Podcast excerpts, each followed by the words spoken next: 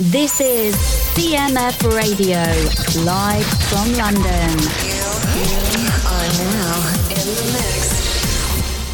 Bonjour tout le monde, mardi on se retrouve aujourd'hui avec euh, mon ami Alain Pire en direct euh, de Marchin pour une nouvelle édition de My Rock Culture. Une euh, nouvelle édition, on va faire un, un petit bond en arrière, on va revenir un peu en arrière, tu m'as dit tout à l'heure Alain. Oui, parce que comme, comme je te disais, voilà, euh, j'essaie de procéder de manière chronologique, mais euh, après je me dis ouais mais j'ai pas parlé de ça, et j'ai pas parlé de ça, etc. Et donc je me dis bah voilà, de toute façon, ce n'est pas grave, on va on va progresser On fait comme on veut. dans le temps, mais on fait un peu comme on veut, et donc. Euh, euh, il fallait bien définir une trame et donc on avait choisi la trame chronologique, mais enfin que ceci ne nous empêche pas de faire l'un ou l'autre écart quand, quand il me semble qu'il y a des, des, des- choses à passer qui, qui, qui sont un peu essentielles pour moi en tout cas. Et voilà, donc le premier morceau, ben, ce sera aussi un, un groupe sur lequel je voulais revenir parce qu'on n'en a pas encore parlé. Non, effectivement. Ouais. Et, et donc, euh, c'est Love. Donc, c'est un groupe euh, de Los Angeles de la fin des années 60. Euh, c'est un des premiers groupes qui a qui a marché à, Los Angeles avant même les Doors. D'ailleurs, ils seront ils un peu éclipsés par euh, par l'aura que les Doors vont finir par avoir. Et c'est aussi un des c'est un groupe multiracial. Donc ça c'était plutôt rare à l'époque. Donc il y a euh, bon, Arthur Lee, le, le leader, qui était un métis, et puis il y avait le guitariste qui était un vrai black, et puis les, les autres étaient blancs. Donc c'était, voilà, il y avait aussi ce, ce côté un peu différent. Hein. C'était Mhm. pas un groupe soit de noirs, soit de blancs, mais c'était un mélange. Euh, et Arthur Lee était un, un type, euh, un espèce de génie comme ça, torturé. Et euh, ils vont signer sur le label Electra. Euh, un grand label américain de l'époque. Et ils, bon alors ils vont avoir quelques bon ils vont avoir un, un- un morceau qui va arriver dans le top 40 euh, dans le, euh, sur leur sur leur deuxième album. Donc ce ne sera pas des, des gars qui vont écrire des numéros 1 Mhm. et puis ils vont euh, enregistrer l'album suivant qui s'appelle Forever Changes. Et donc ce, ce, ce, ce nom, donc le, tout, euh, toujours, toujours change. Et en fait, c'est- venu d'une dispute entre Arthur Lee et sa, et sa copine. Et donc il, il annonce à sa copine qu'il qu'il rompt avec elle. Mhm. Et alors elle, elle lui dit, elle lui dit, mais you said you would love me forever. et alors il répond, well, forever changes. Ah, pas mal. ouais. Un Un Oui, truc, c'est pas mal. un truc donc- qui est plus ou moins intraduisible d'ailleurs si tu le pas dans la conversation. Oui, c'est ça, c'est un peu oui. Et donc euh, voilà, et voilà, d'où l'origine de l'album. Et euh, Love euh, était un groupe qui vivait en communauté. Bon, c'était la grande mode de la- des Mhm. communautés à l'époque, et c'était des gens, des gens assez spéciaux. Ils avaient loué l'ancien manoir de Bela Lugosi, tu vois, le gars qui faisait euh, Dracula. Dracula, ouais. Donc ils, ils vont avec bon avec l'argent des royalties et je pense avec l'aide d'Electra qui croyait vraiment en eux, ils vont pouvoir se payer cette espèce d'immense baraque comme ça à, Hollywood et bon ça va être euh, ça va être le sujet de débauche de Ouais, de drogue, fêtes etc. euh, assez oui, de fêtes à n'en plus finir. euh, et euh, et, et c'est pendant cette période un petit peu spéciale de leur vie qu'ils vont, enfin, composer le, le- la musique de, de Forever Changes. Et ils étaient deux, deux, en fait, deux compositeurs. Il y avait euh, Arthur Lee qui était, qui était noir et il y avait Brian McLean qui était un, un beau blond bien américain avec des dents bien blanches. Et donc, euh, voilà, il va vraiment prendre euh, le dessus sur Brian McLean et euh, composer presque la quasi-intégralité euh, de, de- de l'album. C'est un album qui va vraiment de- devenir culte maintenant. euh, c'est euh, les, les exemplaires originaux de, de l'album se vendent à des prix de dingue. Mhm. Et c'est, il a même refait un petit peu avant sa mort une tournée où il reprenait l'intégralité de l'album.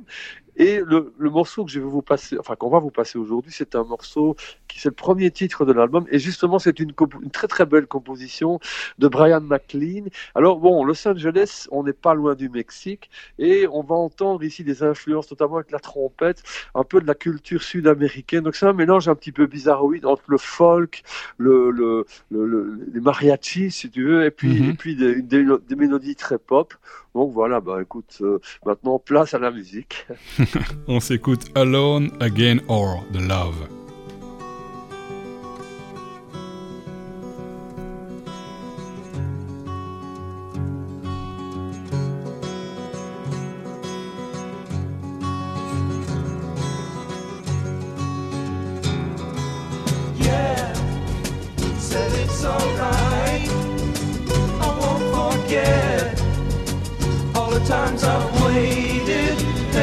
nation.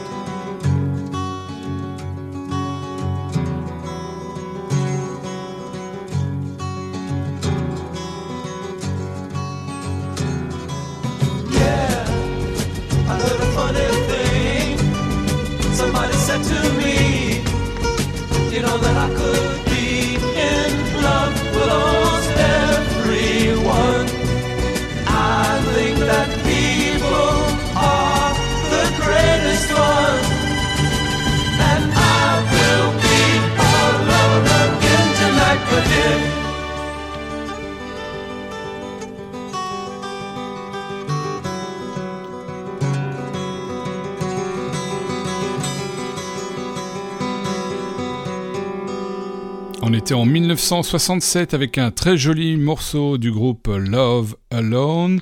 Again, or, on est de retour avec euh, Alain pour la suite euh, du programme. On va passer à quelque chose de radicalement différent, oserais-je dire, euh, Black Sabbath. Oui, oui. Alors bon, moi je suis pas du tout un fan de hard rock ni de heavy metal, mais c'est c'est un groupe qui, qui a marqué me, vraiment, mes, mes 16 ans. Je, quand j'avais 16 ans, j'ai vu euh, euh, Black Sabbath. Enfin, d'abord, j'avais acheté leur album, leur premier album, Mhm. avec une pochette très étrange. Tu vois une espèce de sorcière dans, dans- dans- avec un manoir derrière elle, mais la, la pochette était un petit peu floue. Et donc, c'était assez intriguant, cette pochette. Quand on la voyait chez le disquaire, on se demandait, mais qu'est-ce que c'est que cette- ça, ça pour de la musique? Et puis, euh, donc, c'est vraiment un des groupes fondateurs du, de ce qu'on a appelé, on va appeler plus tard le heavy metal, avec toutes ses déclinaisons. Et voilà, moi, je je ne je suis pas du tout euh, fan de ça, mais voilà, quand ils ont sorti leur premier album, je trouvais qu'il y avait euh, quelque chose. Et je les ai vus à Bilzen en Mhm. 1970, et euh, ça m'avait impressionné parce que euh, bon, c'était lourd, c'était. En plus, le guitariste était gaucher, donc comme comme j'étais déjà gaucher à l'époque, forcément, ça, ça, ça m'avait frappé. Et puis par rapport au guitariste, bon, Tom- Tony Iommi, bah, c'était un type qui était un espèce de miraculé de la guitare parce que il, euh, bon, c'était des, des gars qui étaient vraiment des populos, quoi. C'était pas des intellos du tout. Euh, et euh, ils, ils sont vraiment is- issus de la classe ouvrière euh, de Birmingham. Et, euh, donc, euh, son premier métier à Iommi était de travailler dans une usine, enfin, dans, dans la métallurgie. Mhm. Et un jour, il n'a pas fait attention avec une espèce de ponceuse ou quoi, et il s'est râpé deux doigts euh, de la main droite. Et c'était moins une qu'il perd carrément ses deux doigts. Mhm. Et après, il va devoir mettre des espèces de, de petits euh, dés à coudre, mais en, en, en caoutchouc, pour parce que c'est, il ne pouvait pas jouer avec le, comme le bout de ses doigts n'existait Mhm, plus. mhm. Il fallait, et donc il avait, une- il a eu développé une espèce d'insensibilité au niveau de la main droite, ce qui, ce qui fait que c'est un peu miraculeux que ce type ait pu faire la carrière qu'il a faite euh, euh, dans la musique, parce que il- normalement il aurait dû arrêter à, à une demi seconde près. Il a, il avait plus que trois doigts, alors, alors il aurait fait Django Reinhardt. euh. Voilà, donc c'est c'est un peu une parenthèse dans, dans ma discographie. Et ici, bah, c'est euh, pas leur, un morceau du premier album, c'est celui qui ouvre la plage titulaire du, du, du second album, qui s'appelle Paranoid, qui est un, qui est un grand hit. Et euh, on sent que aussi, le, on, on s'éloigne tout à fait du Flower Power, aussi dans le texte, parce que le texte, c'est vraiment, c'est le type qui est complètement parano, qui, enfin, euh, qui, qui n'arrive plus à, à tenir le coup, etc. Donc c'est, on est loin, on est loin du peace and love. Euh, mais voilà, c'est un groupe qui a, qui a vraiment l'histoire de, de la musique euh, euh, rock contemporaine et je pense qu'on pouvait au moins leur dédier un titre.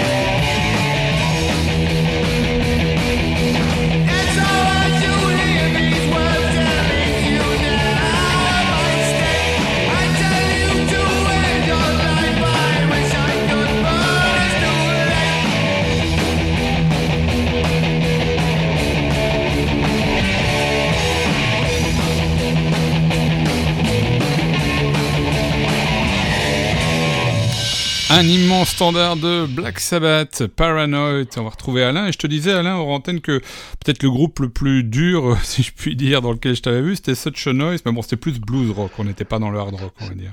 Non, et puis comme, comme je te disais aussi hors antenne, mais voilà, c'est un groupe qui est vraiment né par hasard. Euh, euh, un jour, je pense que c'est Jean-Pierre Fradbis qui, qui me téléphone. On se connaissait, on avait déjà joué ensemble dans des trucs un peu plus folk, etc. Et alors il me dit, écoute, j'ai un, j'ai un concert ce soir dans un bistrot euh, à Liège, je pense qu'il s'appelle le Coq à l'âne. Mhm. Et il me dit, euh, euh, voilà, si ça t'intéresse de venir jouer, on va, on va faire des, des vieux standards, etc. Oh, je dis, ouais, j'ai rien d'autre à faire, pourquoi pas. Et puis, on a commencé, et c'était pas, c'était pas le, même batteur et c'était pas le même bassiste. Et puis, euh, et puis on est allé jouer un concert à Wii aussi. Il y avait un bistrot qui, qui était assez connu qui s'appelait le 19e Mhm. à côté de la, à côté- de la collégiale. Et on a refait ça. Et puis on a trouvé ça plutôt marrant. Donc c'est devenu simplement un groupe de reprise. On jouait pour les bikers machin. Mais il n'y avait pas de il y avait pas vraiment d'enjeu. Et puis Jean-Pierre s'est dit bah tiens on va commencer à composer. Et donc il y a eu Jean-Pierre Coco qui est devenu bassiste. Et puis voilà c'est de voilà, il y a eu Rudy Lenners qui, a- qui a finalement intégré le groupe. Et c- moi, c'était pas trop ma musique. Euh, je, ne- je ne crache pas dans la soupe. Je l'ai fait. On a joué beaucoup de fois avec ce groupe. Euh, on a fait les premières parties de Deep Purple et des trucs comme Tanyas After. À mon avis, la première fois que je t'ai vu, c'était avec eux, à mon avis. À Mons. Ouais, c'est ça. hein. Voilà, mais c'est voilà, moi je suis beaucoup plus, comme tu sais, je suis beaucoup plus pop, euh, beaucoup plus mélodie, et mais je- ça sert à rien de regretter le passé. Et puis bon, on s'entend encore très très bien. On, mais on, moi j'ai quitté le groupe. euh, enfin, on s'est reformé en 2000, je ne sais plus combien.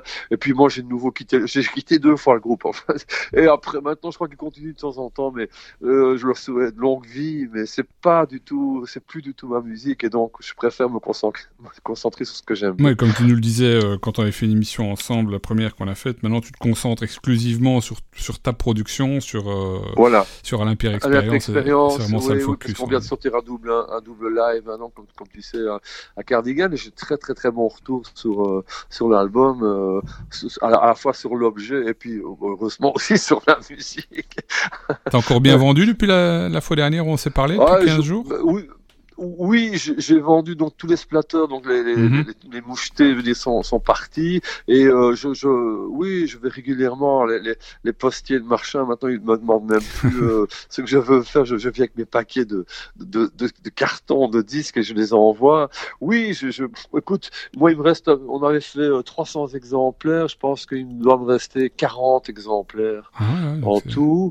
Euh, plus les CD, parce qu'il y a, et puis, et puis il y a aussi Spotify, il y a Bandcamp, enfin les gens achètent aussi en, en digital. Mhm. Donc euh, globalement, et puis j'ai beaucoup de bons retours de, de gens qui étaient notamment au festival de Cardigan, donc disaient, ah ça nous rappelle les- le bon temps.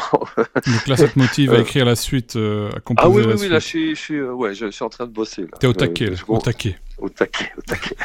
On va passer à, à bon. des trucs plus progressifs, tu m'as dit maintenant, dans, dans l'émission. C'est un peu la séquence, Oui. euh, la séquence Marquisaï, on va dire ça comme ça.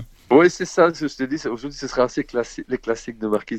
Bah, on va, donc euh, le progressif, évidemment, c'est un, aussi un, un, un univers qui est composé de toute une série de groupes, principalement des groupes anglais. hein. C'était c'est un, un, un- un mouvement musical qui est vraiment né en Angleterre, mais qui après a, a un peu euh, connu, il y a même des Américains qui en ont fait, il y a, il y a, il y a des groupes euh, européens. C'est quand même aussi à l'époque, on n'appelait pas ça le progressif, on appelait ça aussi le rock. Donc c'était un- un- une musique qui est essentiellement d'essence européenne. Et tu Et- définirais ça euh, comment, le, le, le progressif? Pourquoi est-ce qu'on dit progressif, au fait? Parce que en fait, il est né d'une complexification de la musique. Donc, euh, à la fin des années, enfin, au milieu des années 60, la musique était relativement simple et euh, elle s'est complexifiée petit à petit.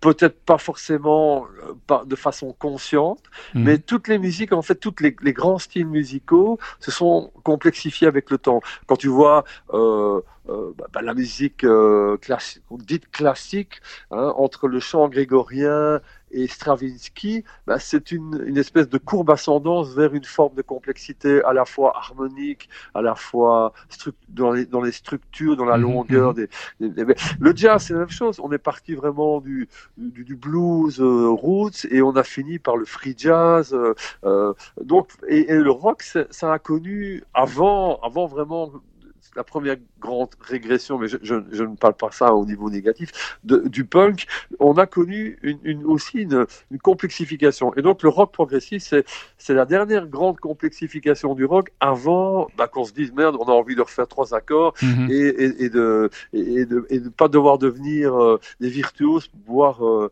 interpréter de la musique. Donc, euh, mais mais euh, le mouvement progressif qui va ten- enfin avoir lieu dans dans la première moitié des années 70 euh, bah, va connaître quand même des, de très grands groupes avec.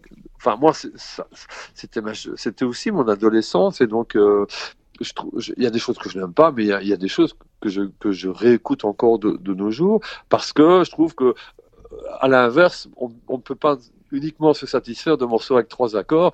Donc, je pense que il y a, des, y a, des, y a des, des très très très bonnes musiques qui ont été créées à cette époque-là. Mhm. Et euh, voilà, on peut pas passer. J'associe, en, en fait, souvent, c'est marrant parce que je, je regarde le, le temps du morceau qu'on va passer euh, euh, juste Ouais. avant qu'on en parle, et j'associe moi souvent euh, progressif et morceau plus long. C'est pas toujours le cas apparemment, parce que celui qu'on va passer, il est Ouais, assez ici, court, bon, en fait. c'est. Ouais, ici, en fait, bon, j'ai pris un morceau de Jet Tull d'un album que j'aime bien qui s'appelle Songs from the Woods. Et euh, en fait, c'est bon, c'est déjà le dixième album de Jet Tull qui, a- qui a évolué aussi dans, entre, euh, au départ, c'était un groupe qui était semi-blues, rock, avec de la flûte, etc. Et puis ils ont évolué vers un truc beaucoup plus sophistiqué. Et euh, en fait, c'est un album qui est enregistré en 1977 et euh, qui correspond à, comme il y a parfois la période bleue chez, euh, chez, la- chez un peintre ou l'autre, a- ici, c'est la période folk. Et donc, euh, après une longue tournée, John Anderson, Ian Anderson retourne chez lui et il a acheté, bon, avec les royalties, il a payé une petite, une petite maison dans la campagne et il, il va, il va commencer à, à s'intéresser à un truc qui ne, qui n'a- qui n'intéressait pas avant, c'est-à-dire le folklore anglais.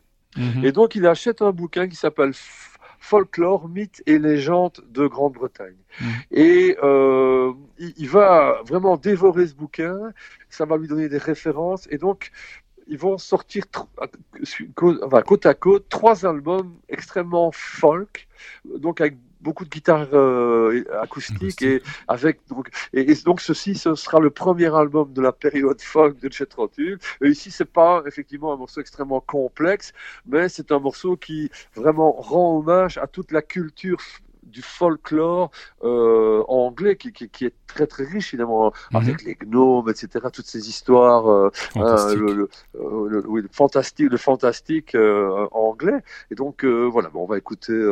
je- Qu'est-ce que je t'ai mis comme morceau? Je The sais Whistler. plus. The Whistler, voilà. The Whistler de.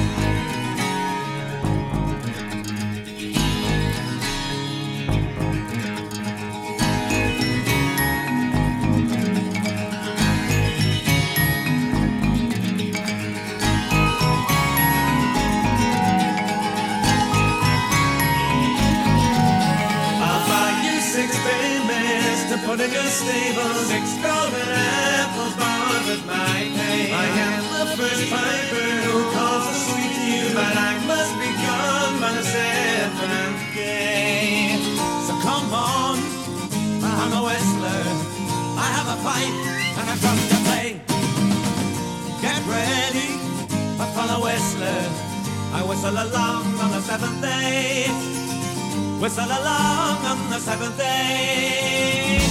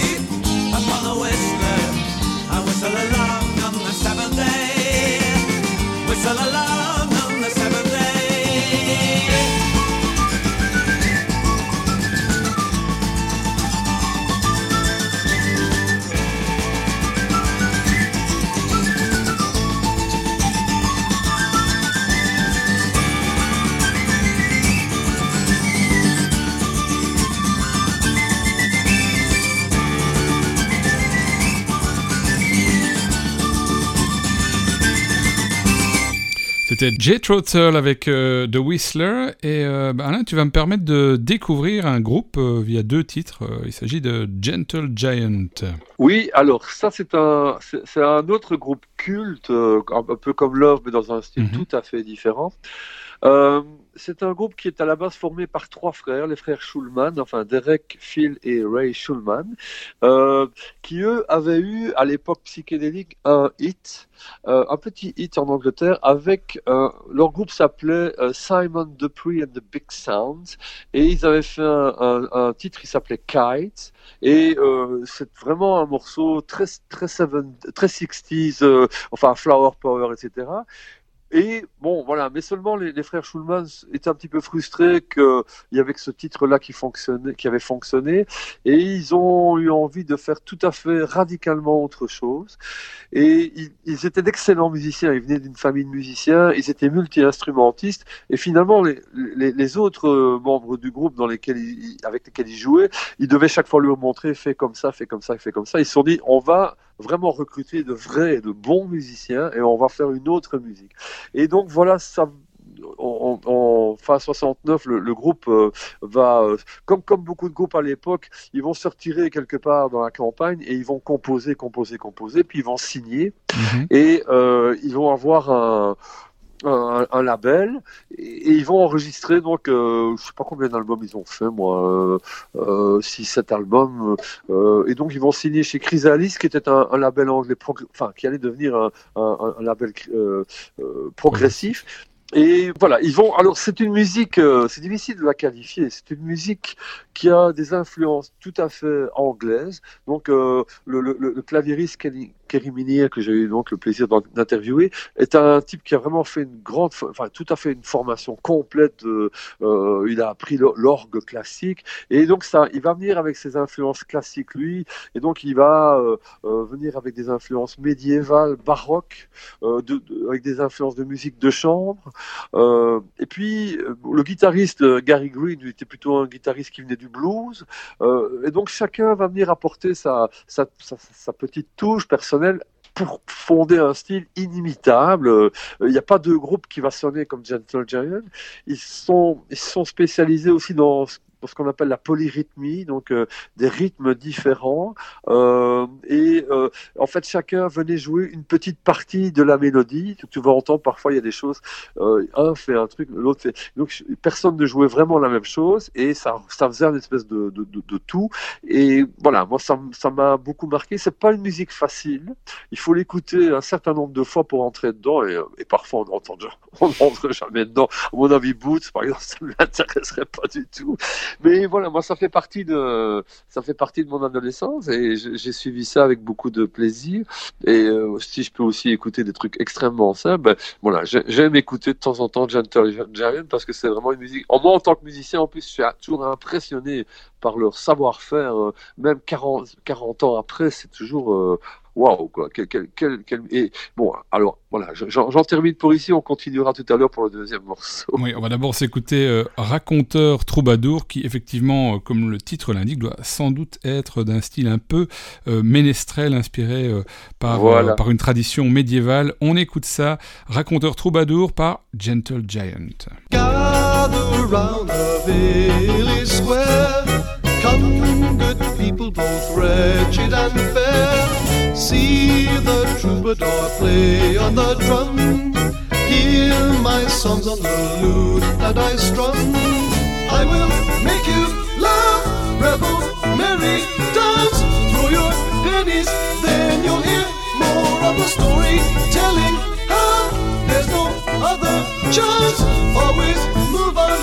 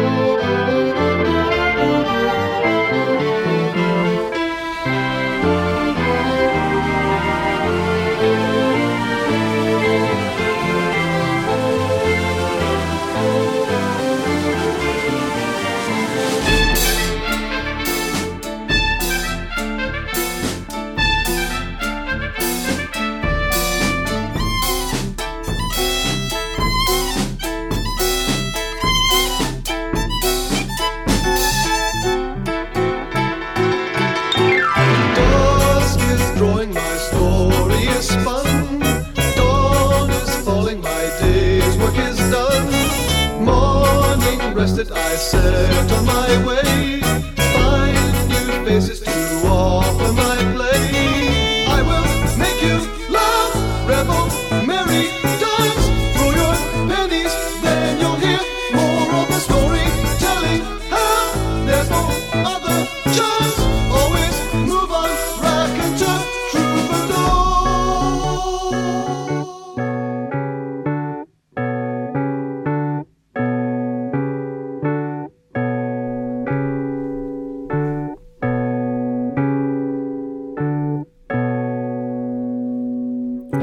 aller jusqu'à la dernière goutte. Gentle Giant avec euh, Raconteur Troubadour, un morceau effectivement assez atypique, euh, avec, euh, je dirais, des départs un peu dans, dans tous les sens, des sonorités diverses et variées, euh, vraiment intéressant du point de vue structure. Oui, euh, voilà, maintenant, voilà, quand on ne connaît pas le morceau, ça peut sembler euh, un, un, un, tantinet bizarroïde. Déroutant. Donc, euh, oui, et déroutant, c'est déroutant. Mais je pense que je me souviens, j'essaie de me souvenir les premières fois où j'ai entendu des trucs que- qui étaient franchement nouveaux. C'était, il fallait s'accrocher. Je, je me souviens, pour revenir un tout petit peu en arrière, quand j'ai entendu les deux premiers albums de Jimi Hendrix, c'était euh, très expérimental. C'était, euh, c'était une musique aussi avec des sons à l'envers, etc. Mhm, mhm. Et je- quand j'entendais ça, je me dis, qu'est-ce que c'est ce truc Parce que on on n'entendait pas ça à la radio, on entendait. Si, Hey Joe, il a fait un hit avec Hey Joe, mais, mais vraiment, ces albums, ces deux premiers albums, c'est, il y a des trucs vraiment étonnants là-dedans et il fallait s'accrocher pour se dire, euh, allez, il faut, faut faut que j'arrive à bien aimer ce machin. Puis finalement, il y avait de la qualité dans cette musique, donc on, on finit par accrocher. Eh bien, j'ai eu un peu, je, je ne me souviens pas. Je pense que c'est un ami claviériste qui m'avait passé un album de Gentle Giant qui m'a dit écoute ça, tu vas aimer. Je connaissais pas du tout, euh, et donc j'ai écouté, écouté, écouté, écouté, puis je, finalement ça, ça, ça m'a plu, puis j'ai, j'ai acheté d'autres albums, et puis alors j'ai eu euh, ça, le choc, c'était de les voir sur scène. Mhm. Donc Gentle Giant était un groupe à l'époque, il n'y avait pas de machine, hein, donc ce qu'on appelle des machines, ça veut dire des, des ordinateurs, etc. Et donc avec la musique complexe qu'ils faisaient, euh, les voir les, jouer ça sur scène sans aucun artifice, ils étaient cinq et il n'y avait pas un de plus. Et donc c'était hyper impressionnant. Quand, quand tu étais un peu musicien débutant comme je, comme je pouvais l'être, et je- on allait voir avec mes, avec mes potes qui étaient aussi euh, des, des aspirants musiciens, on se prenait à chaque fois une baffe magistrale dans la tronche. On se disait, mais comment est-ce qu'ils arrivent à faire ça? Et voilà. Mais de nouveau, c'était pas simplement technique. Il y avait, pour moi, dans Gentle Giant, il y avait une espèce de balance comme ça entre les mélodies et le côté beaucoup plus euh, difficile à encaisser au niveau rythmique, etc. Donc, moi, je trouve que pendant en tout cas quelques albums, ils ont réussi à vraiment maintenir une espèce d'une chouette balance entre euh, un côté qui, qui était quand même qui nous rappelait des, des- des chouettes mélodies dans, dans l'oreille, mais en même temps avec une complexification extrêmement intense de, de leur musique. Et donc moi je les ai vus trois fois, Mhm. euh, deux fois à l'abbé et une fois au Cirque Royal. Et c'était à chaque fois juste incroyable. Euh, on parlait de Two Sound et de Lou de Prey parce qu'il a fait son émission. Je me rappelle avoir vu Lou de Prey et Pipou dans la salle euh, d'un des concerts de Gentle Giant, comme quoi euh, même ces types qui faisaient Charlie Brown pouvaient aussi se dire. C'était des groupes qui avaient la, la cote, quoi. Tu vois, dans Télémoustique, on en parlait, etc. Des- Maintenant, c'était très très début 70s. Hein. Et un, un de mes albums favoris euh, de Gentle Giant, s'appelle In a Glass House, donc dans la maison de verre. Et euh, j'ai choisi comme deuxième titre euh, de ce groupe, euh, ben voilà, la plage titulaire du, de l'album qui s'appelle In a Glass House. Qui, elle, est, est plus résolument progressive puisqu'elle va euh, nous emporter pendant 8 minutes et 6 secondes. Ah, je suis désolé. pas de souci, pas de souci. On se retrouve juste après avoir écouté ce beau et long morceau de Gentle Giant.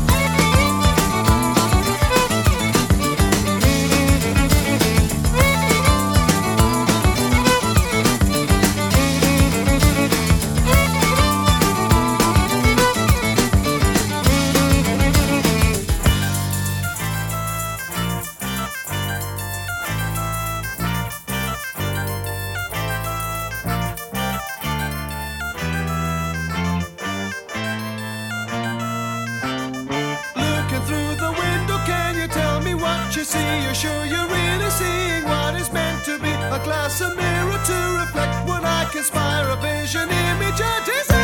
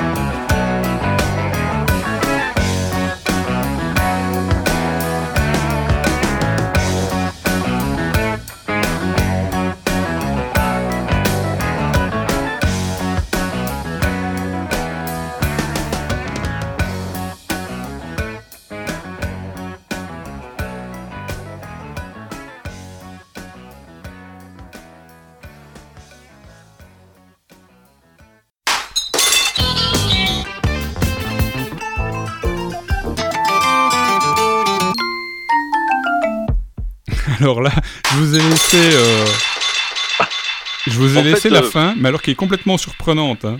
C'est une Oui, espèce mais de en fait, truc euh, qui éclate euh, ou je ne sais pas quoi. Oui, en fait, je, je, je- je- maintenant en t'entendant le, le passé, je, sais ce que c'est. En fait, c'est donc c'est un album In a Glass House et ils ont à la toute fin, et on Mhm. vient de l'entendre maintenant, pris un extrait de, genre une seconde de chaque morceau. Ils ont collé ça ensemble. Et, euh, et donc, c'est une espèce de résumé, mais, mais très, extrêmement bref. Et alors, je sais que In a Glass House, en fait, le morceau, le, enfin, l'album commence par des bruits de verre qu'on casse. Mhm, mhm. Donc il y a, il y a- je suppose qu'ils ont pris un marteau, ils ont cassé des verres.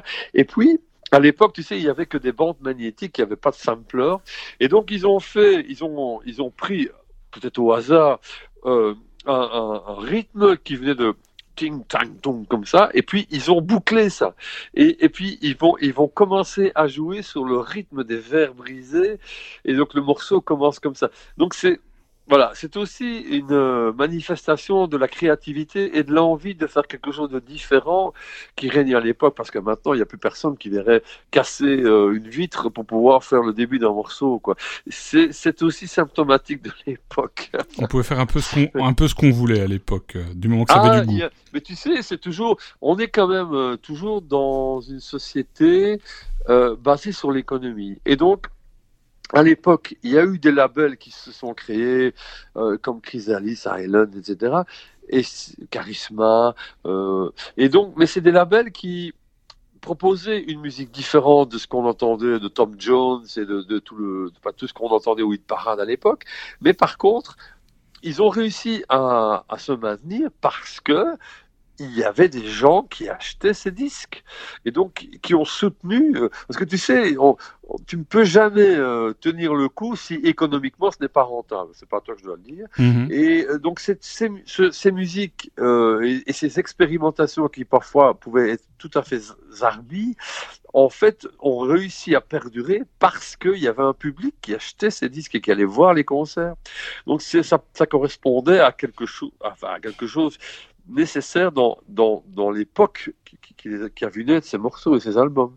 Et puis après, effectivement, tu me dis, il y a eu- toute une simplification, un retour à des choses beaucoup plus simples, beaucoup plus basiques. Oui, mais ça sera pour la fois prochaine. Et t'as l'impression que pour, euh, pour, pour, pour sauter, euh, on va dire 20, 30, ou ouais, 20, 30, plus que ça, 50 ans, puisque on va dire 1970-2020, ça nous ferait 50 ans, 50 ans, tu, oui. tu sembles percevoir un retour à une certaine forme de sophistication poindre à l'horizon ou pas vraiment? Ah, En fait, soupir. ce- bon, moi je, je- je suis un petit peu musicologue sur les bords. hein, euh, je pense que maintenant il n'y a plus de courant majeur. Si peut-être le rap, enfin, mais, dans- mais, mais avec toutes ces diversités, il y a, mais il n'y a plus de courant comme ça qui, qui, qui perce et qui fédère tout le monde. Maintenant, on, on est dans un dans une musique de niche. Ça veut dire que coexistent des milliers de styles musicaux différents, euh, avec certains qui marchent plus que d'autres. Mais donc il y a des, on, on- en fait, il y a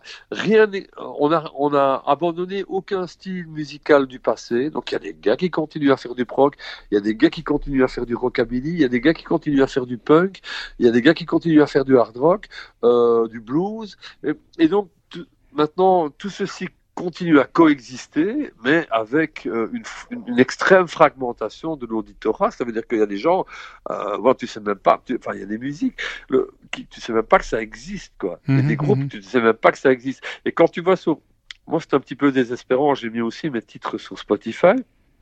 Mais Spotify, c'est un océan et tu es une goutte dans l'océan. Et, euh, et donc c'est parce qu'ils ont des critères. Voilà, si vous aimez bien ça, vous aimerez peut-être ceci. ceci. Enfin, tu connais. Mais, mais euh, pour, pour sortir du lot, c'est c'est de plus en plus complexe. Oui, Il y a je, plus je- pense que la différence entre le nombre euh, d'auditeurs et euh, le nombre euh, d'artistes ou, de gens qui se revendiquent artistes parce qu'étant euh, publiés sur Spotify, c'était Ouais. du genre 1, 1, 1%. Donc il y, a- il y a juste 100 fois plus d'auditeurs que d'artistes. Donc il y Ah oui, y y a- un nombre incommensurable de gens qui recherchent l'attention du public, on va dire. Voilà, et donc c'est atom- complètement atomisé de nos jours. Et euh, donc c'est difficile de dire est-ce qu'il y a un retour vers le prog ou un retour vers le punk ou un retour vers quoi que ce soit, parce que c'est tellement atomisé que ce ne sont plus des tendances majoritaires.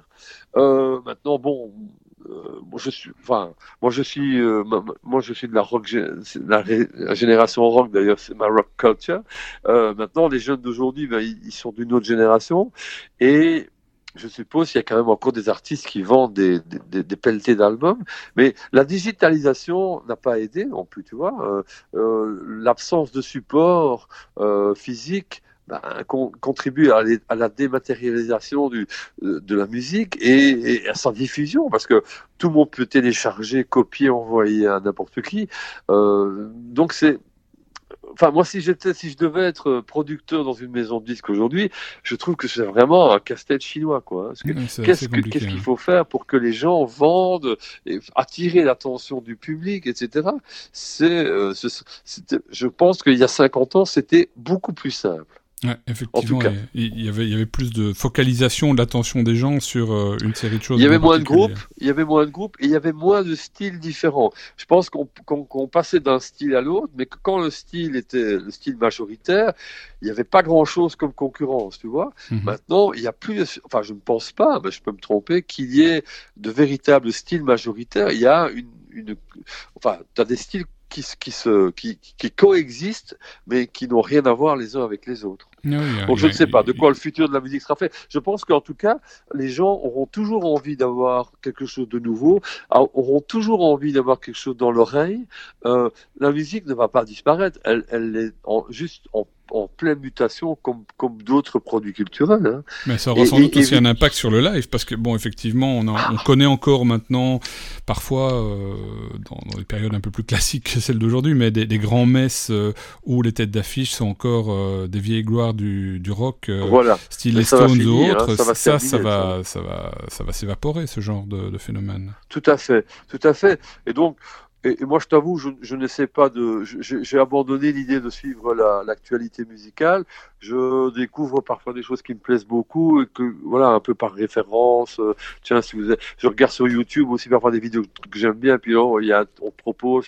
Et donc, parfois, je découvre des artistes euh, que je connaissais pas du tout, du tout, du tout. Donc, je, je garde une, une espèce de curiosité par rapport à parce que j'ai envie aussi de me nourrir, de ne pas me nourrir que de choses qui viennent du passé, parce que alors sinon, bah, voilà, c'est un peu dommage, quoi. Il y a, il y a des choses magnifiques qui sont de nos jours, et j'espère qu'on aura l'occasion d'en parler un peu plus tard hein, dans une autre émission. Voilà. On, on arrive, on arrivera un jour à notre époque contemporaine Ouais, ouais. si on continue à Voilà. enregistrer avec la même fréquence et en allant vers l'avant.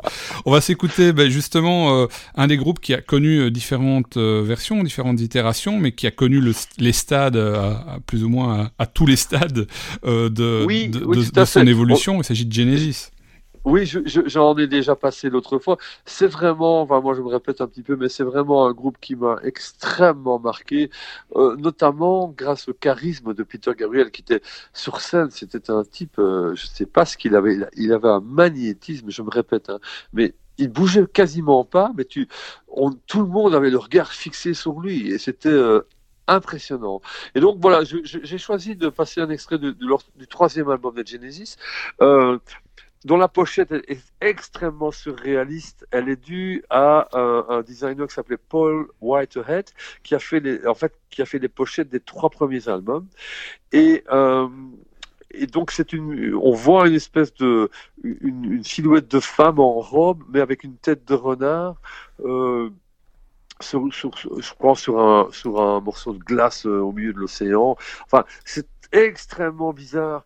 Et, et euh, la, musique aussi, euh, de nouveau, de, de Genesis à l'époque, c'est, c'est, le gardien du ciel, Watcher of the Sky. Et donc, euh, Peter Gabriel, moi je me souviens de l'avoir vu au Cirque Royal, c'était le premier morceau du concert. Il avait, il avait un déguisement avec des espèces de, d'ailes de chauve-souris sur Mhm. sa tête. Il avait des yeux extrêmement maquillés et on voyait le, le spot qui donnait, on voyait que ses yeux, des yeux maquillés en bleu comme ça.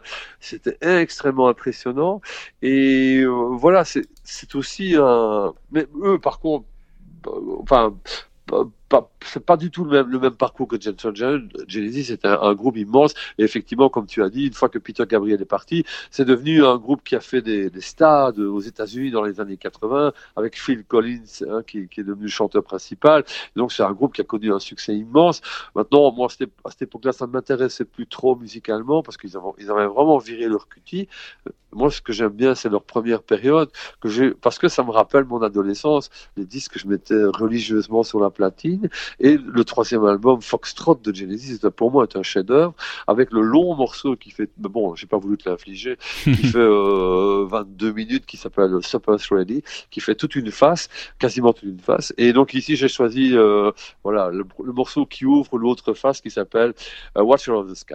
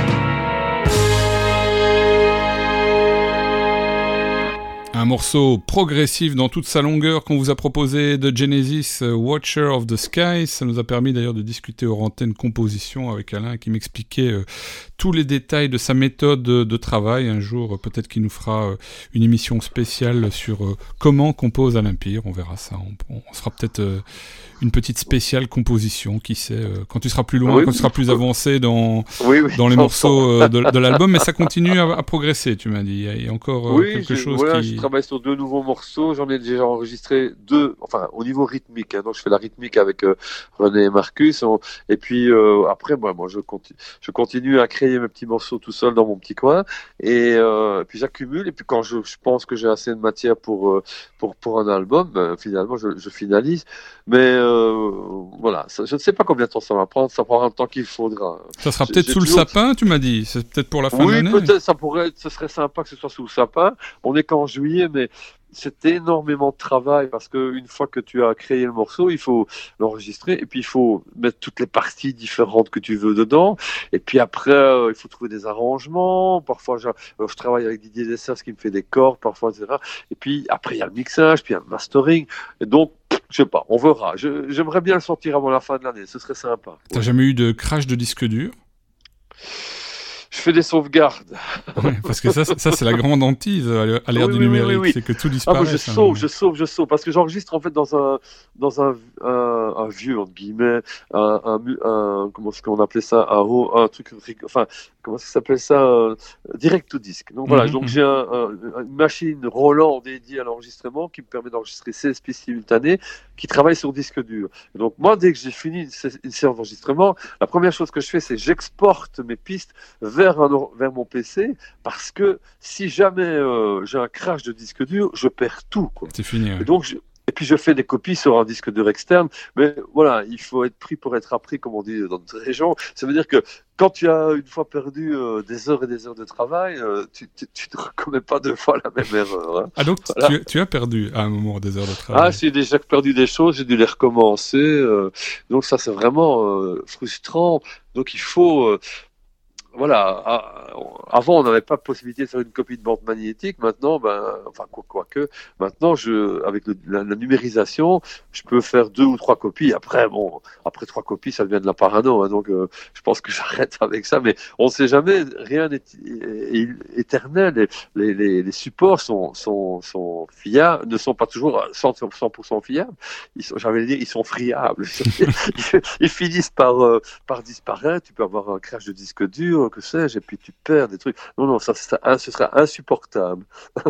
Ok, tu as pris toutes les précautions, donc on aura bien euh, théoriquement le prochain album d'Alain Pierre Expérience, que ce soit sous le Sous le sapin, sapin. que ce soit pour la chandeleur, on verra bien, mais euh, tout- tout- Écoute, tout se passera bien. Je- je- on verra. Alors on va s'écouter maintenant euh, un titre des Who que tu as choisi pour nous. Oui, les Who, c'est aussi un des grands groupes des années, de la fin des années 60. C'était un grand moment de Woodstock, mais ils ont continué. Et Pete, Pete Townsend est un mec extrêmement curieux, et donc euh, ça va être un des premiers à utiliser ce qu'on va appeler des séquences. Donc euh, il va créer euh, avec des synthétiseurs relativement euh, rudimentaires des, des- les premières séquences sur l'album Who's Next. C'est un album où on voit, on les voit c'est assez dégoûtant. Ils sont en train de pisser sur un, pilier de béton là. Ils pissent chacun leur tour et donc on voit les traces et donc c'est Who's Next qui est c'est le Ouais, ouais. Enfin bon, c'est d'humour un peu trash. Et donc euh, sur cet album Who's Next, il y a plusieurs morceaux qui vont comprendre des séquences, euh, donc des, des, des trucs euh, fabriqués avec. Mais bon, c'était pas encore les ordinateurs comme maintenant. Et, et, et dans, dans, dans le morceau qu'on qu'on va écouter, Baba O'Reilly, euh, on, on, on va entendre que Keith Moon, le batteur des Who, a, a du mal un petit peu. À, il, il accélère et puis il joue. Forcément, il joue avec un casque parce qu'il il doit suivre la séquence. On voit qu'il n'a pas l'habitude. C'est un mec qui, était plutôt euh, un, peu fou comme ça, hein, Keith Moon. Et donc il a, il a du mal à se, à se caler avec. euh, Et je me rappelle quand on les voyait sur scène, on voyait il avait un gros casque avec du scotch autour de sa tête pour ne pas qu'il tombe, parce que lui il jouait avec ses baguettes, etc. Enfin il lançait ses baguettes en l'air, machin. Et donc euh, voilà, c'est c'est une innovation parce que c'est du rock, mais à la fois c'est une introduction de, séquences de synthétiseurs et c'est vraiment dans les toutes premières. Et donc ça c'est un album qui date de 1970.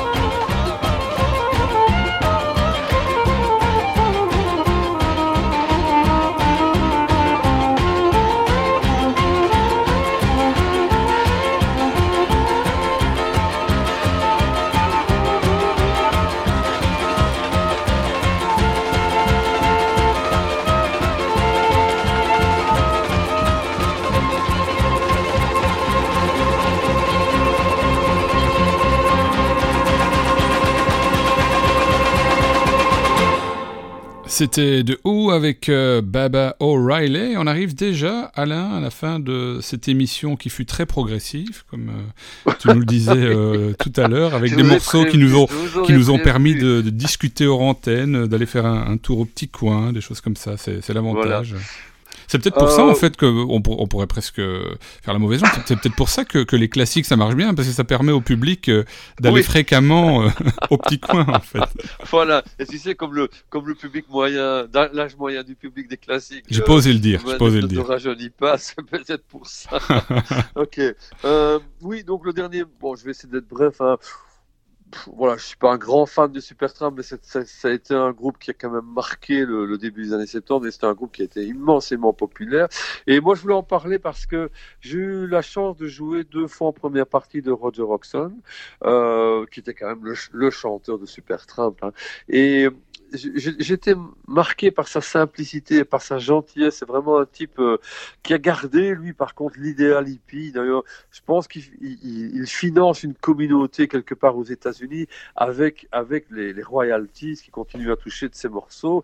Et c'est vraiment un vrai gentil, quoi. Un type euh, euh, humble, souriant. Et c'est pas du tout le gars qui a le gros coup, et, alors qu'il pourrait, hein, parce que bon, il a quand même vendu des millions de disques à, à travers le monde.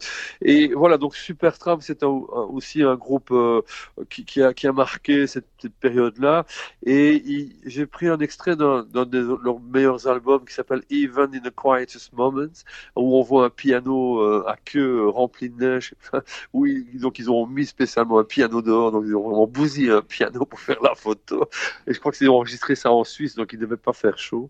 Et donc voilà, c'est un, très bel album. Et ben voilà, c'est un peu le morceau phare de l'album que je voulais euh, passer pour conclure cette émission. C'est amusant, on va se passer une ouverture pour conclure, comme quoi, euh, comme quoi ri- rien n'est impossible. Et en ce qui euh, nous concerne, bah, on se retrouve dans, euh, dans, 15 dans jours. 15 jours. Hein, dans 15 jours, je, je t'enverrai un petit message le matin pour te rappeler de m'envoyer vite vite la playlist. que on, j'ai tendance à oublier. et on se fera donc une, une nouvelle émission. On progressera sans doute encore dans le temps dans Voilà. toute cette histoire que tu nous proposes de partager à travers My Rock Culture. Et on se quitte aujourd'hui avec Et Fool's Overture. Bye bye Alain, à la prochaine. Salut Fred, à la prochaine, au revoir.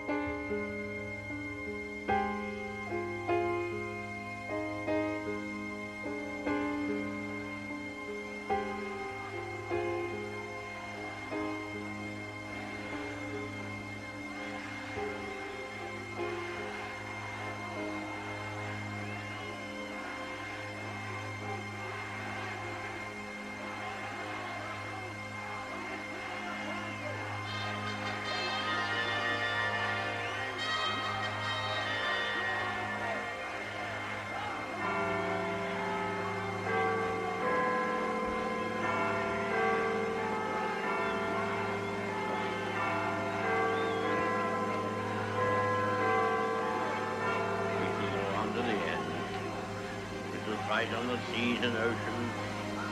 We shall defend our island, whatever the cost may be.